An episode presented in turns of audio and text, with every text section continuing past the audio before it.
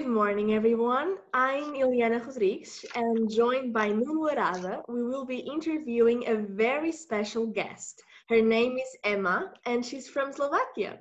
Despite the distance, she has agreed to do this podcast with us, and we are forever grateful for it. Hi, Ema. How are you? Hello, I'm fine. Thank you for inviting me to this podcast. Thank you for accepting. So, Ema, tell us a little bit about yourself. Hmm. I'm I'm just from Slovakia, from the western part. I am 21 years old, and I now I'm living in countryside, but I also live in the city, in the very small city, just uh, about 30,000 people, I think, uh, live in our city. So it was very different than uh, life in the Porto. and I don't know. I have one dog. I play on the guitar. I write the poems, and just I love spending time in nature and in the garden and hiking and stuff like that. Uh, one, one question, Ema. Uh, which yeah. city do you live in Slovakia? Uh, the name is Piešťany. Uh, I I think that you study in the Nitra when you I, were yes, uh, yes. on the Erasmus, and it's only one hour from that city. One hour from Nitra. Okay. And yeah. also one hour from the capital, Bratislava. Bratislava. Okay, it's okay, Besta. I know more or less what it is. Nice. But now you're living in the countryside. Do, do yeah, you feel it, like a difference in your country between the countryside and the, the city? Oh i like this uh, lifestyle. I'm i'm very like i don't know i spend here most of my time also through the normal situation like through the holidays and also through the weekends. So it's 20 minutes from the city and so i'm here very often and it's okay. good for me So you went back to Slovakia, right? What about the classes? Are you still under our program? How are you managing the online work? Mm, yes, I'm still participating uh, on the Erasmus program. I'm taking online courses and I'm in touch with uh, my teachers and professors from Porto. But I also take some uh, uh, lessons from my home university. I'm using this situation that everything is online, so I can do both at the same time so yeah that's it i'm not very good at managing these things and also technologies and stuff like that so it's a little bit uh, chaotic but but i can deal with that it's okay yeah. it's not so bad but are you having issues like on go, attending classes or something like that or you just mm. prefer mm. presential classes Oh, I prefer normal classes, but I don't have issues. I have good internet connection and stuff like that. But uh, it's hard for me to oh, have a class through the device, like through the mobile or something. Yeah, I, I, I prefer understand. being in contact with the professors and yeah, my yeah. colleagues and everybody. Because of the empathy. I, I, I'm, I totally agree with you. And you guys?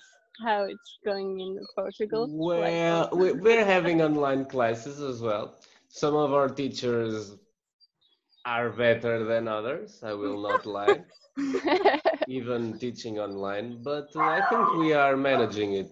So far, so good. That's that's what I would say. Yeah, our school is doing its part with the online classes, and we as students are doing our share of the whole business, which is mm-hmm. studying. So it's almost done and let's just keep going. yeah. Uh, reflecting on this novel health crisis, what would you say that changed the most about your routine and your day-to-day mentality? Mm, I think I, I'm trying to stop with procrastination because mm-hmm. before the corona I was like I have a lot of plans and a lot of dreams which I wanted to uh, one day like will be done. I don't know. And now it's like i'm trying to um, work on the things i wanted. For example i am like into gardening. Dogs are yeah, i am in i am into gardening. So uh, i i will wait for the dogs no, I, I, it's uncontrollable. Don't worry about them. Don't worry. Okay, okay. and uh, I I wanted to in the future have some permaculture gardens. I don't know. Do you know permaculture? Permaculture gardens. Prime It's it's agri- pre- agriculture. it's uh no it's a permaculture. Permaculture uh, it's I don't know if it's Per- like permaculture. permanent culture. Yeah, it's something like that. Then you are trying to gardening and using all of the materials you have uh, in your garden. Try to save the Mhm. water and like from the rain. Okay, being like self-sufficient. Yes, something like Okay. that. Yeah, and I wanted in the future have big gardens and produce my own vegetable and fruit. And now I am trying to study in this. Uh, I don't know what is that field. field or Yeah. yeah. yeah, yeah.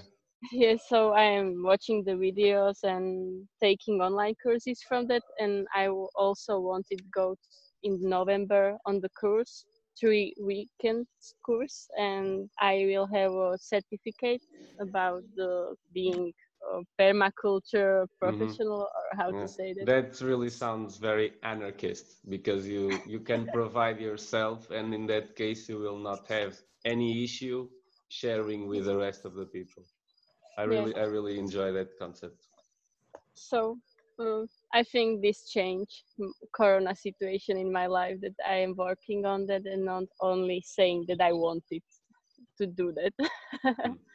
While you were here, of course, it wasn't for long, but still, Mhm. what did you think about the country, the city, the people, the culture? Tell us a little bit about your experience here in Portugal. Yeah. If you want, you can do comparisons between Portugal and Slovakia. Yes. okay I, at first I, I should say that i fell in love in, with portugal two Oh. years before i uh, go on the erasmus because i was on the holiday on the holiday with my mom we were in lisbon and we travel around like we were in sintra and i don't know how to say it capo di roca the Cabo da Roca. yeah capo Yes. that- Cape of Roca. Cape, Yeah, Cape of- Cape- Cape of Roca, and I was I have never uh, had this feeling before, like with the country. It was for me very strong, uh, um, like strong moment in the life, or how to say that. And I wanted to go there again. So, and I was hoping that our university have some program and they are connected with some university in Portugal. And I asked uh, my teacher, and she told me that uh, yes we have one university in porto so i said yes i want to go there i want to go there and so yeah i fell in love with the port- portugal and now I, I am in love with porto and the mentality of the people there. I, I don't know i really love the people who live in portugal. They are open. You are open and you are kind and You? i don't know i feel great there. Uh, what what like what would be the biggest or the comparations that you would do Portugal versus Slovakia? Things in common and uh, different and different things. I think people in Portugal, like for me, are more open. And I don't know when I go to cafe in Porto, everybody is open to start the conversation, and people are not hiding themselves. In Slovakia, it's a little bit complicated because uh, I don't know, a lot of people are like closed and they Yeah. are not so open and maybe it's also of the impact of the our history and uh, so socialistic republics and soviets and that's uh, that stuff. Yeah, the consequences of the past. yes and so yeah this was the mm, biggest thing. Like i feel more uh, maybe free in porto and i was who i really am and i wasn't hiding myself before the people and because people are more open and Um, know. Oh, Another question.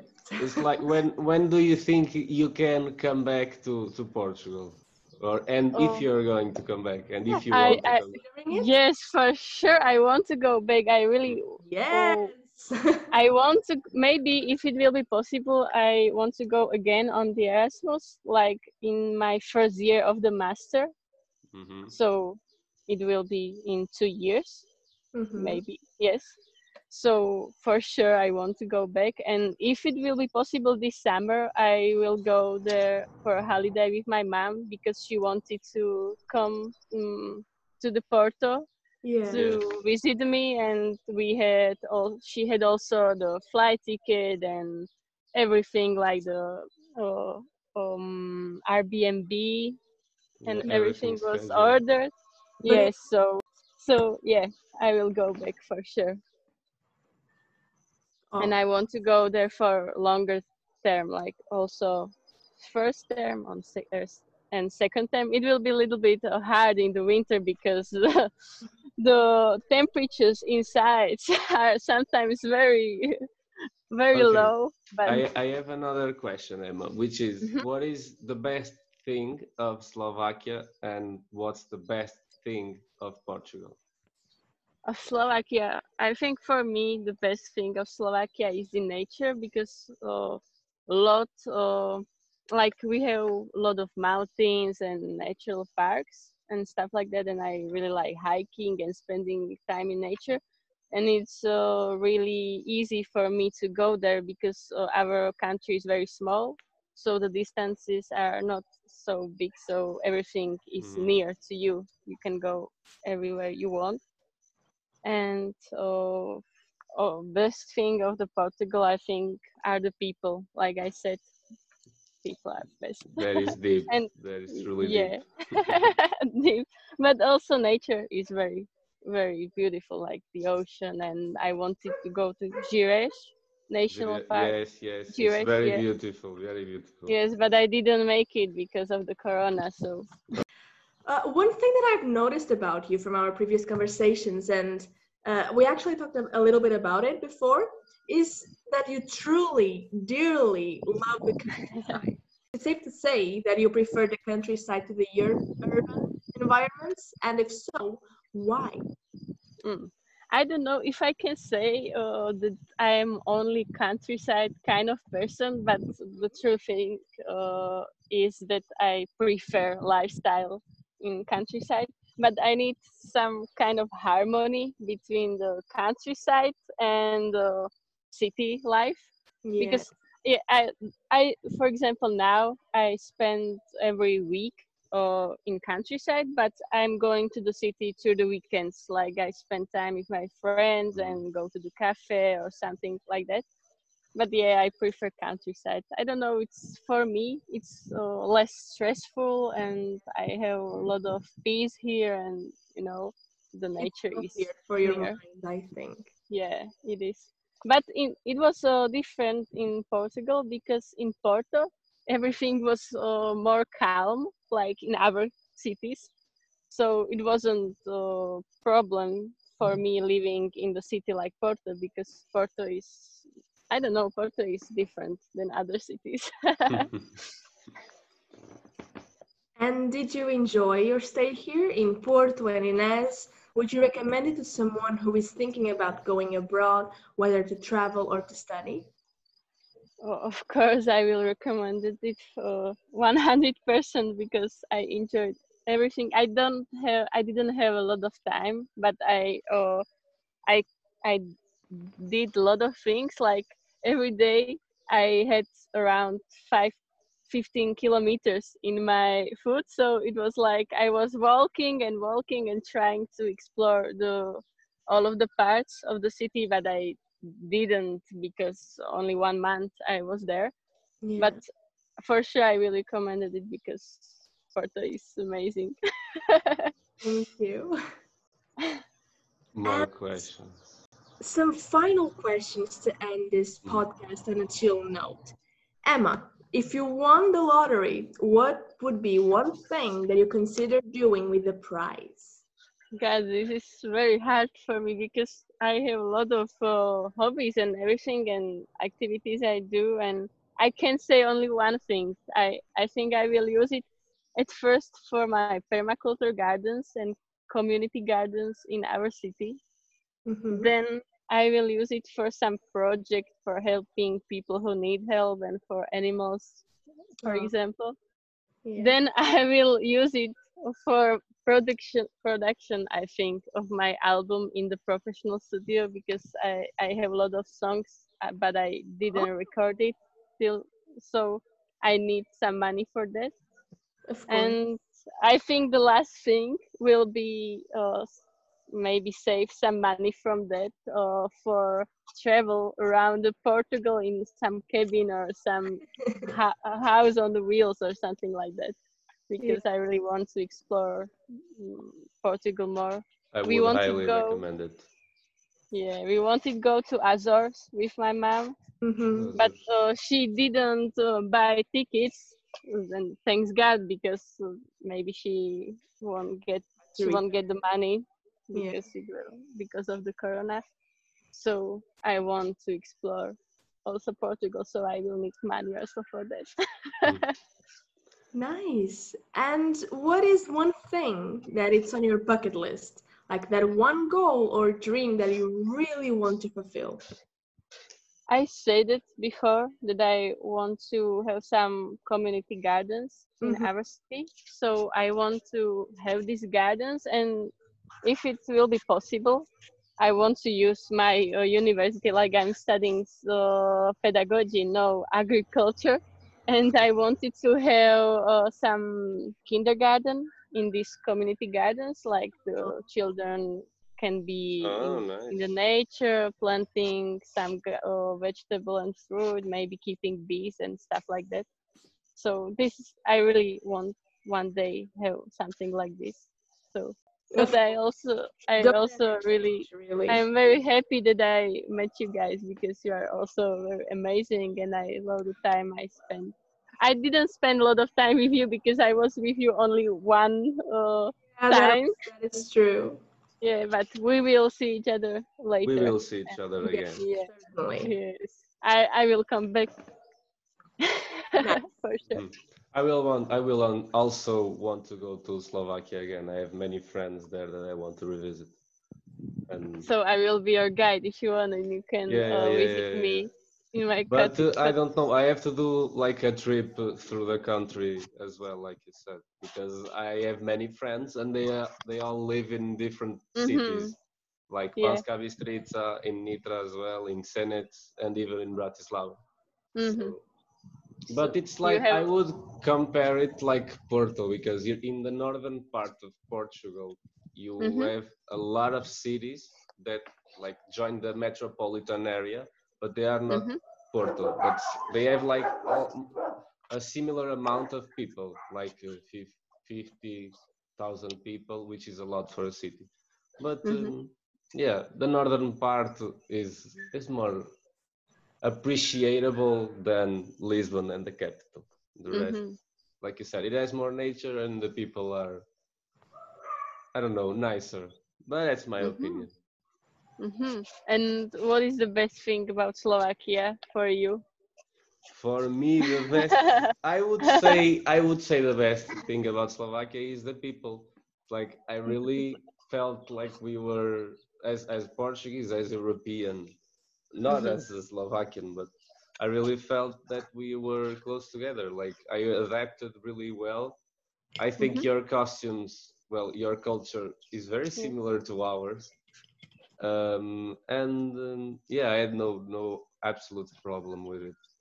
I noticed some differences between like younger generations and older generations Mhm.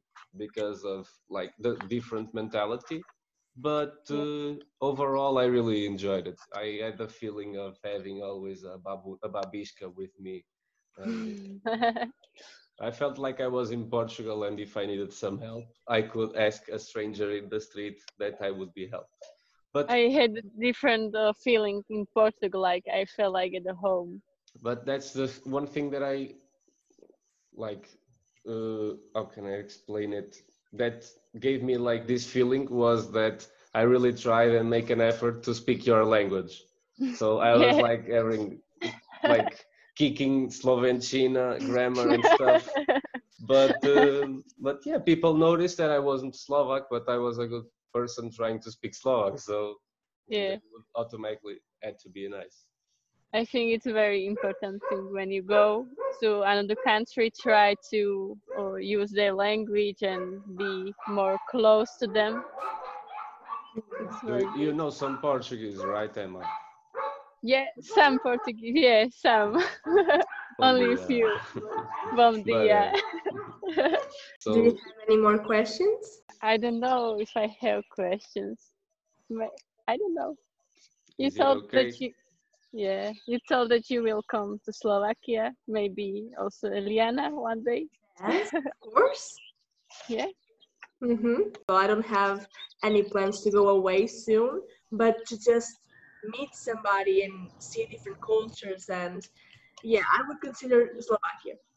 Yes, Ema, thank you so much for being here. I think we have covered the essential information for this podcast today, and I hope you enjoy it. Yes, of course. Thank you for having me. And uh, later on, we will send you the details. Okay, Ema? okay, okay. So have a nice day. Stay safe. Bye.